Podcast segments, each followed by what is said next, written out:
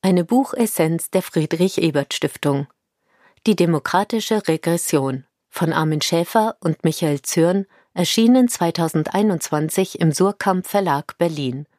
Kurz gefasst und eingeordnet von Thilo Scholle. Kernaussagen Niedrige Wahlbeteiligung, Vertrauensverlust politischer Institutionen, Aufstieg populistischer Parteien und Bewegungen. Die Krisensymptome sind in den westlichen Demokratien ähnlich. Armin Schäfer und Michael Zürn verdichten ihre Analyse des aktuell zu beobachtenden Verlustes an Qualität der Demokratie unter dem Begriff der demokratischen Regression. Zu beobachten ist die Tendenz einer doppelten Entfremdung in der Bevölkerung. Zum einen die abstrakte Entfremdung der tatsächlichen politischen Prozesse vom demokratischen Ideal zum anderen eine konkrete Entfremdung von Teilen der Bevölkerung von den demokratischen Institutionen. Entgegengetreten werden kann dieser Entwicklung durch die Schaffung von mehr demokratischen Beteiligungsmöglichkeiten und die stärkere Rückbindung von öffentlichen Entscheidungen und Institutionen an demokratische Willensbildung. Einordnung aus Sicht der sozialen Demokratie das Vertrauen der Bürgerinnen und Bürger in die politische Durchsetzungsfähigkeit demokratischen Handelns ist eine der zentralen Voraussetzungen für gesellschaftliche Gestaltung im Sinne der sozialen Demokratie. Populistische Politikstile und populistische Parteien sind für etablierte politische Parteien und politisch institutionelle Verfahrensweisen eine Herausforderung dies ist in den vergangenen Jahren öffentlich wie auch parteiintern vielfach debattiert worden. Wichtig ist dabei, keine rein moralische Auseinandersetzung mit populistischer Politik zu führen, sondern die gesellschaftlichen Hintergründe und Ursachen und damit die Erfolgsbedingungen populistischer Politik in den Blick zu nehmen. Der vorliegende Band entwickelt hier eine Reihe wichtiger Einsichten und Denkanstöße, auch wenn der von den Autoren intendierte umfassende theoretisch-analytische Rahmen sicherlich noch weiterer Diskussionen bedarf. Buchautoren Der im Jahr 1975 geborene Armin Schäfer studierte Politikwissenschaft, Volkswirtschaftslehre sowie Friedens- und Konfliktforschung in Marburg und Kent, Großbritannien. Nach Tätigkeiten unter anderem als wissenschaftlicher Mitarbeiter am Max-Planck-Institut für Gesellschaftsforschung in Köln ist er seit 2018 Professor für Politikwissenschaft an der Universität Münster. Zu seinen zentralen Forschungsthemen gehört die Frage, wie sich die soziale Lage und soziale Schichtung auf demokratische Beteiligung auswirkt. Der im Jahr 1959 geborene Michael Zürn studierte Politikwissenschaft und Germanistik in Tübingen sowie internationale Beziehungen in Denver, USA. Seit 2004 ist er Direktor der Abteilung Global Governance am Wissenschaftszentrum Berlin sowie Professor für Politikwissenschaft an der Freien Universität Berlin. Zu seinen Forschungsschwerpunkten gehören die Veränderungen von Staatlichkeit und die Entwicklung der internationalen Ordnung. Buch Inhalt Der globale Kapitalismus hat sich einerseits als sehr leistungsfähig erwiesen. So sind beispielsweise in Asien hunderte Millionen Menschen der absoluten Armut entkommen. Andererseits stagnierte im globalen Maßstab das Einkommen der ärmsten Menschen bei unter einem Dollar am Tag, während die Superreichen weiter an Vermögen zulegen konnten. Diese Befunde haben auch Auswirkungen auf die Demokratie.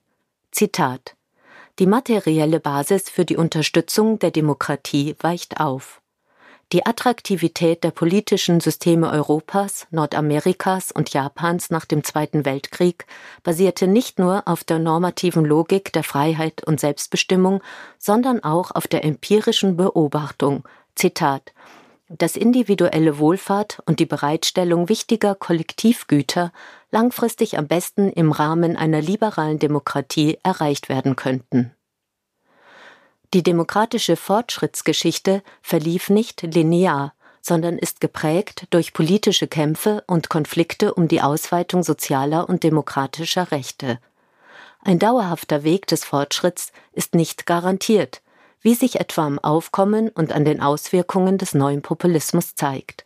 Der neue Populismus tritt dabei mit dem Anspruch an, die Demokratie retten zu wollen, indem dem Volk wieder eine Stimme gegeben wird. Populismus ist dabei keine leere Form, die beliebig mit Inhalten gefüllt werden kann. Bei der aktuellen Ausprägung des Populismus als autoritärer Populismus handelt es sich um eine eigenständige Ideologie, die auf eine unvermittelte Form der Mehrheitsrepräsentation baut und sich nationalistisch gegen vermeintlich liberale kosmopolitische Eliten wendet. Wichtig ist die Vorstellung, dass es einen erkennbaren Volkswillen gibt, der ohne weitere Diskussion repräsentiert werden kann. Andere Ansichten oder die Vorstellung, dass sich politische Meinungen weiterentwickeln und durch die Teilnahme am öffentlichen Diskurs verändern können, sind nicht vorgesehen. Demokratischer Streit ist in diesem Sinne nicht nötig, weil das Richtige bereits feststeht und nur erkannt und vertreten werden muss. Erklärungsbedürftig mit Blick auf den Populismus ist insbesondere, warum bei schlechter wirtschaftlicher Lage bzw. befürchtetem sozialen Abstieg eine Hinwendung zu populistischen Politikern und nicht etwa zu linken Parteien erfolgt. Sozioökonomische Ansätze allein reichen für eine Erklärung des Phänomens daher nicht aus. Ergänzt werden muss die Erklärung unter anderem um die politische Frage der Repräsentation. Zitat Wer Populismus erklären möchte, darf die Augen vor den Schwächen der Demokratie nicht verschließen.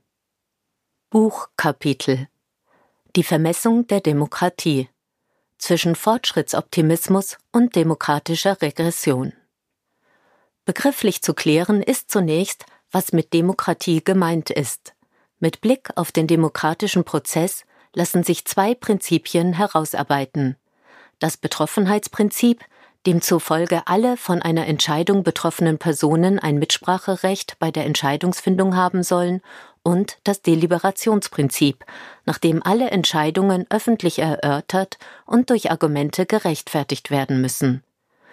Eine Hochzeit der Demokratie im Sinne der beiden Prinzipien lag auch im internationalen Kontext in der Entwicklung des demokratischen Rechts- und Interventionsstaates in den 70er und 80er Jahren des 20. Jahrhunderts.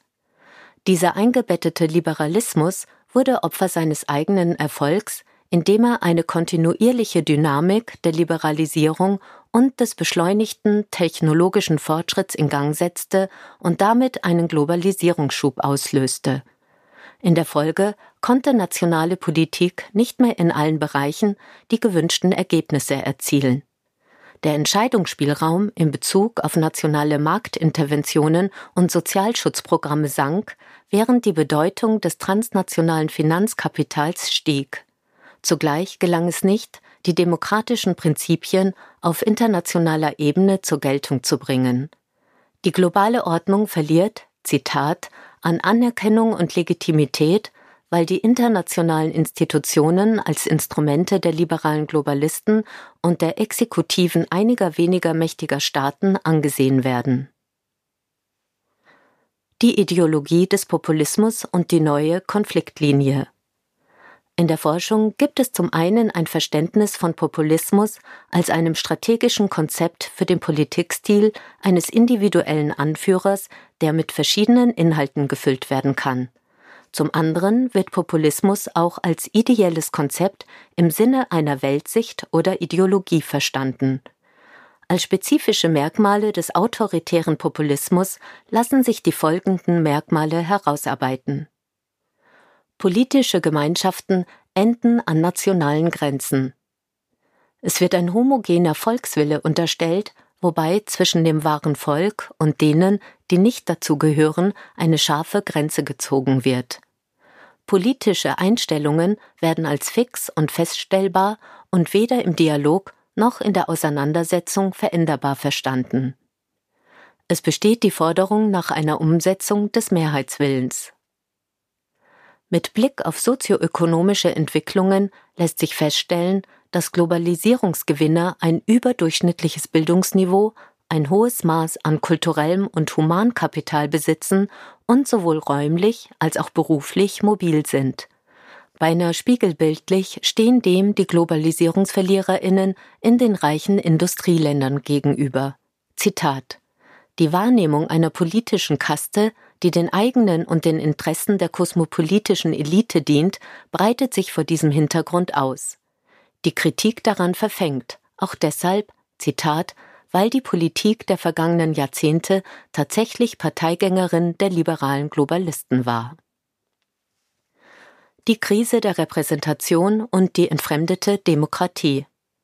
Beim Blick auf empirische Befunde zu Einstellungen und Wahrnehmungen in Deutschland fällt auf, dass bezogen auf den Befragungszeitraum bis kurz vor der Corona-Krise die eigene ökonomische Lage überwiegend positiv eingestuft wurde – auch beim Thema Migration war nur eine gewichtige Minderheit mit der offiziellen Politik nicht einverstanden.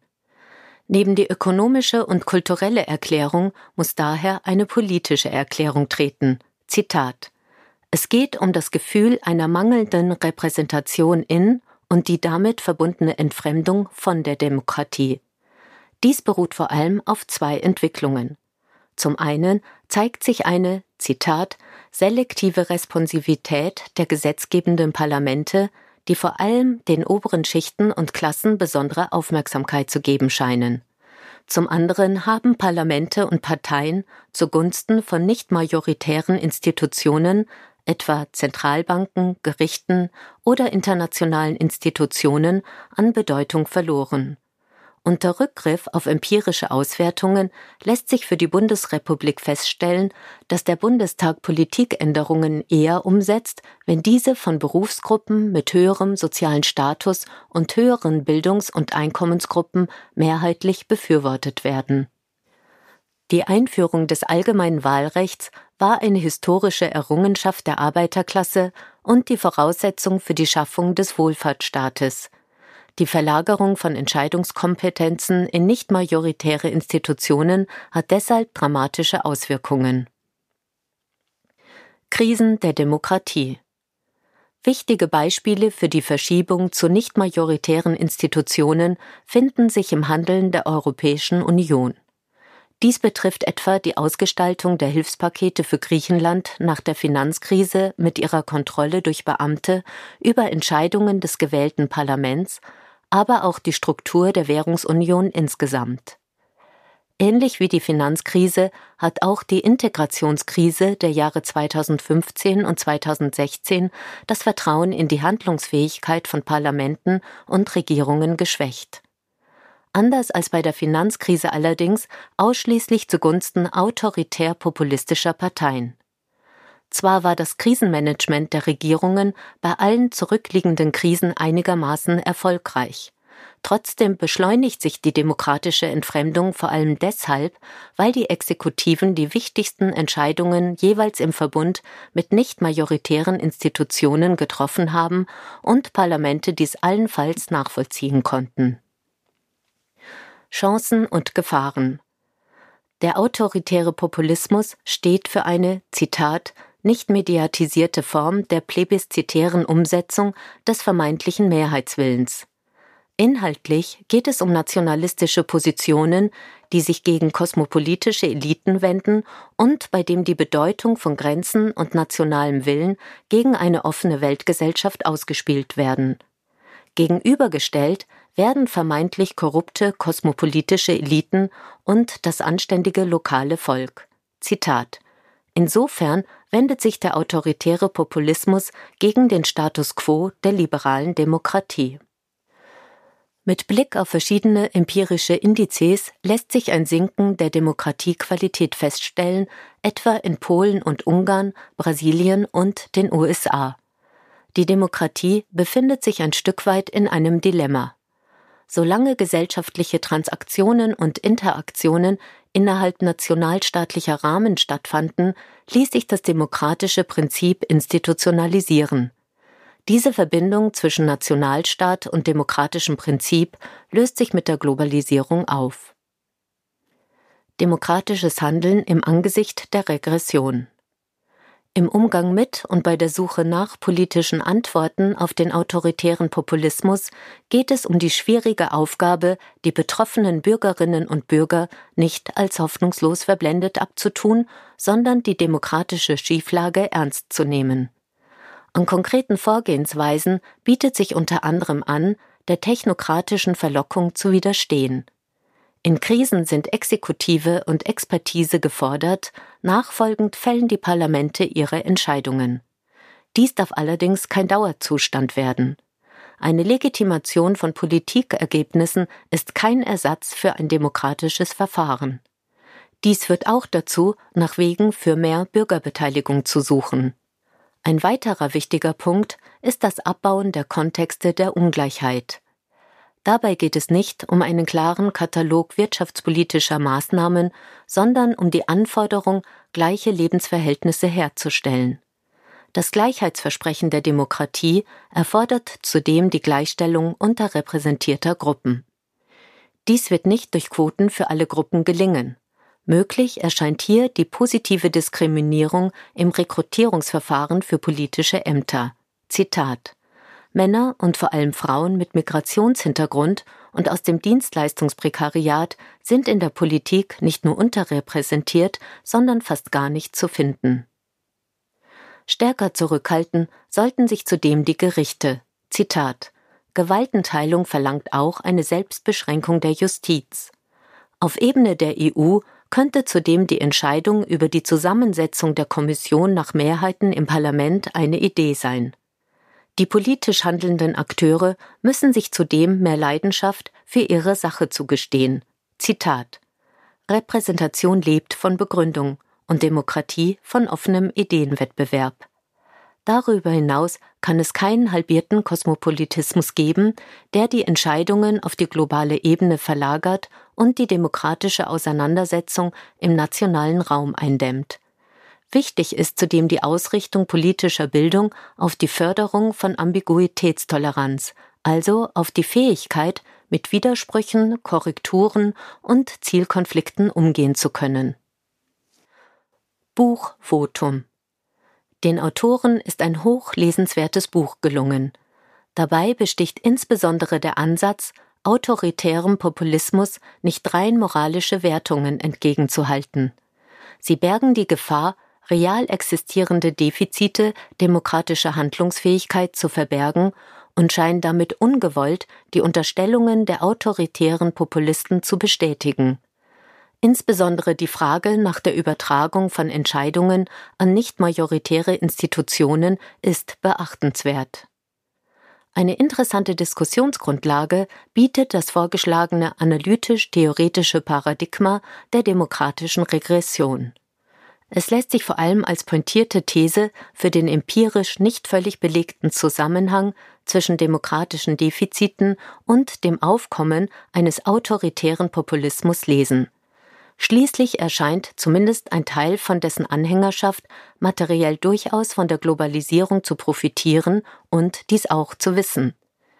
Die Tendenz zu nicht majoritären Expertenkommissionen könnte zudem gut konform gehen mit dem Kernmerkmal des autoritären Populismus, der festgestellten Maxime, dass die richtige politische Entscheidung einfach erkennbar sei und nicht Teil politischer Debatten sein sollte.